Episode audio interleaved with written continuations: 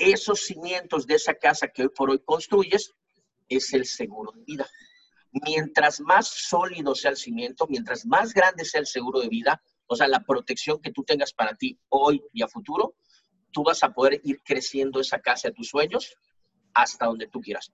O esos sueños que tú tienes en la mente. Porque fíjate en este triángulo como está.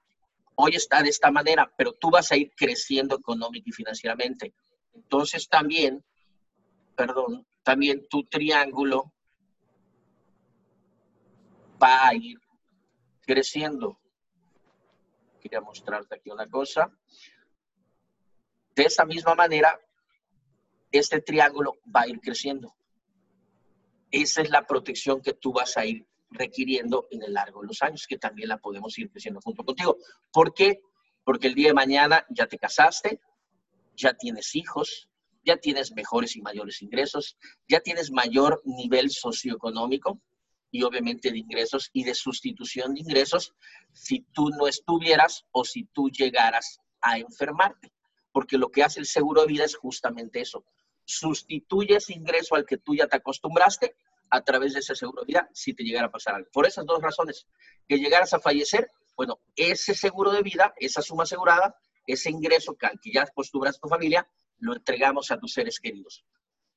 Hoy te lo entregamos a ti para que tú le hagas frente a esa situación, que te permitas tú poder ser independiente económico, que tú no tengas que depender de papás y de hermanos. Esta es una parte muy importante.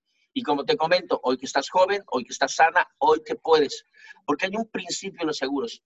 Cuando quiero, no puedo, cuando puedo, no quiero.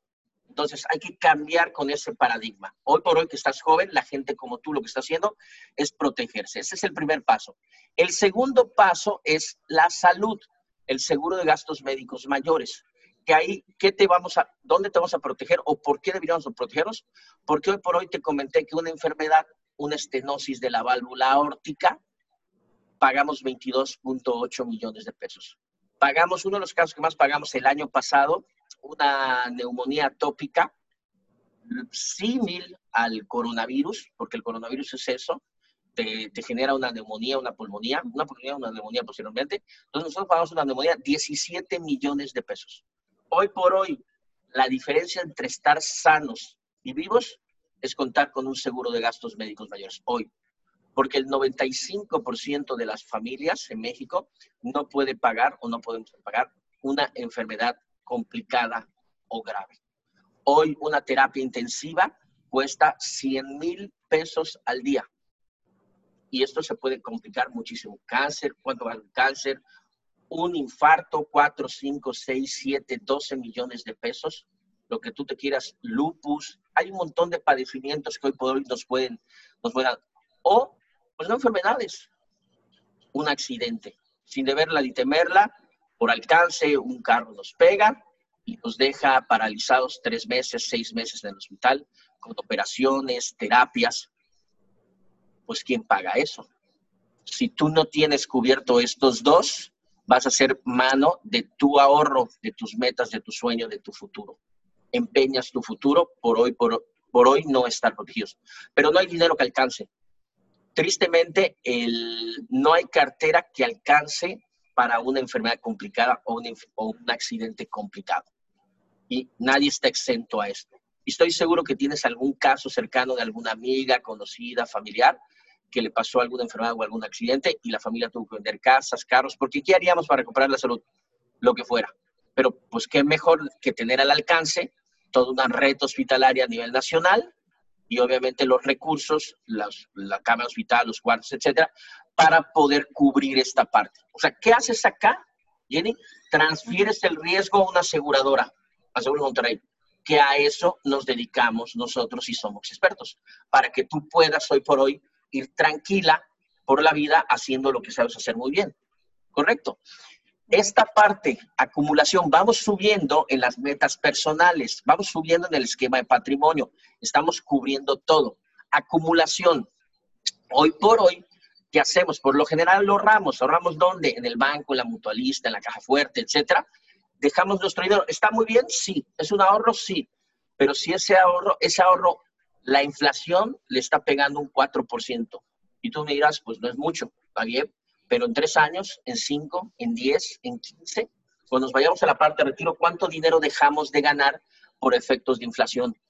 Y si la inflación se va al 100%, ya nos pasó. En 1995, cuando se crea la, UDI, eh, entre el gobierno de Salinas de Gortari y Cedillo, hubo una gran inflación. Estás muy joven, pero así pasó.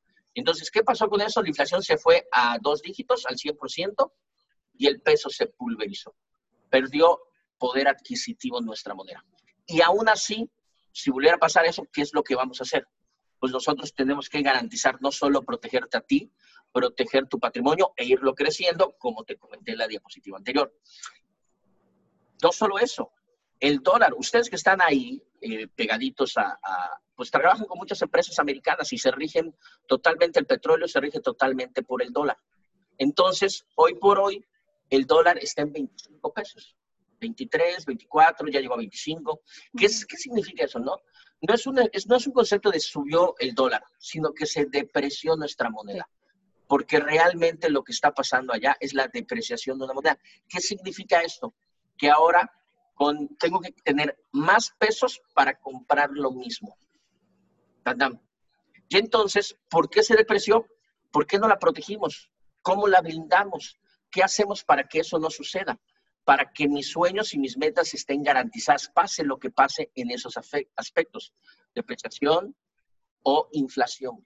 Entonces, aquí es donde vamos a ayudarte para que tus metas las logres sí o sí y que no te veas tú afectada por este tipo de cambios, porque no es el primero que tenemos.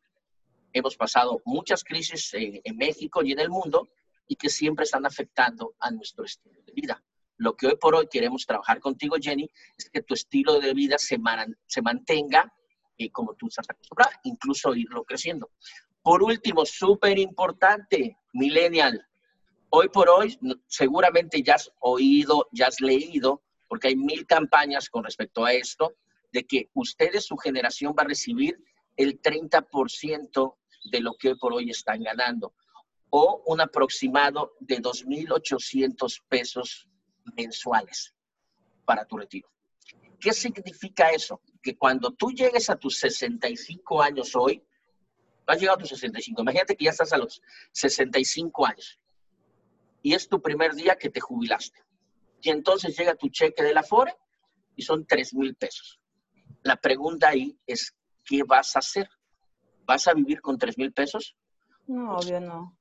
Pues no, vas a tener que sobrevivir. Y entonces se acabaron cambio de carro, viajes, restaurantes, salidas. No se trata de eso. Muchos de mis amigos, gente joven como tú, me dicen, pues es que yo estoy invirtiendo en otras cosas. Bueno, pero lo que queremos buscar aquí es que sea una garantía a tus 65 años. Es que yo voy a seguir trabajando porque estoy joven o porque me gusta lo que hago, etcétera. Sí, pero a los 65 tenemos que tener la garantía de un fondo. ¿Por qué? ¿Por qué, Jenny? Porque llego en condiciones de salud, puedo seguir trabajando, quiero seguir trabajando, ¿de qué voy a seguir trabajando? ¿Y durante cuánto tiempo vamos a seguir trabajando? ¿Por qué? Porque hoy la esperanza de vida, de vida para las mujeres es 80 años. Ustedes, la generación millennial, es 80 años. Si tú jubilas a los 65, a los 80, estamos hablando que son 15 años. Que vas a vivir con un ingreso de qué? De 3 mil, si es que tenemos afuera. Entonces, hoy es muy importante que tú arranques un proyecto para tu retiro, para que tú, porque, ¿por qué? Porque tú no puedes ahorrar para el futuro en el futuro. Lo que no hagas hoy, mucha gente igual me dice eso. Oye, es que yo voy a empezar a ahorrar cuando eso vaya a suceder. No, ya sucedió. O sea, hoy la gente como tú lo que está haciendo es justamente eso. Desde etapas muy jóvenes, empezar a ahorrar para el futuro. ¿Por qué? Porque hay una brecha de vida. ¿Qué edad tienes, Jenny? 27 años. 27 años. Tú tienes de los 27 a tus 65. Esa es tu brecha de vida, de ese tamaño. Pero si tú pospones esto y empiezas a tus 37, ya no vas a poder llegar al mismo fondo o vas a tener que hacer muchísimo mayor esfuerzo. Y además, no es lo mismo empezar acá por tu edad que empezar acá. Entonces, eso es lo que tenemos que hacer. Lo único que vamos a hacer hoy es ver cómo estás eh, en tus finanzas personales y, vamos, las vamos a ordenar. eh, nos hemos dado cuenta en Seguros Monterrey que existen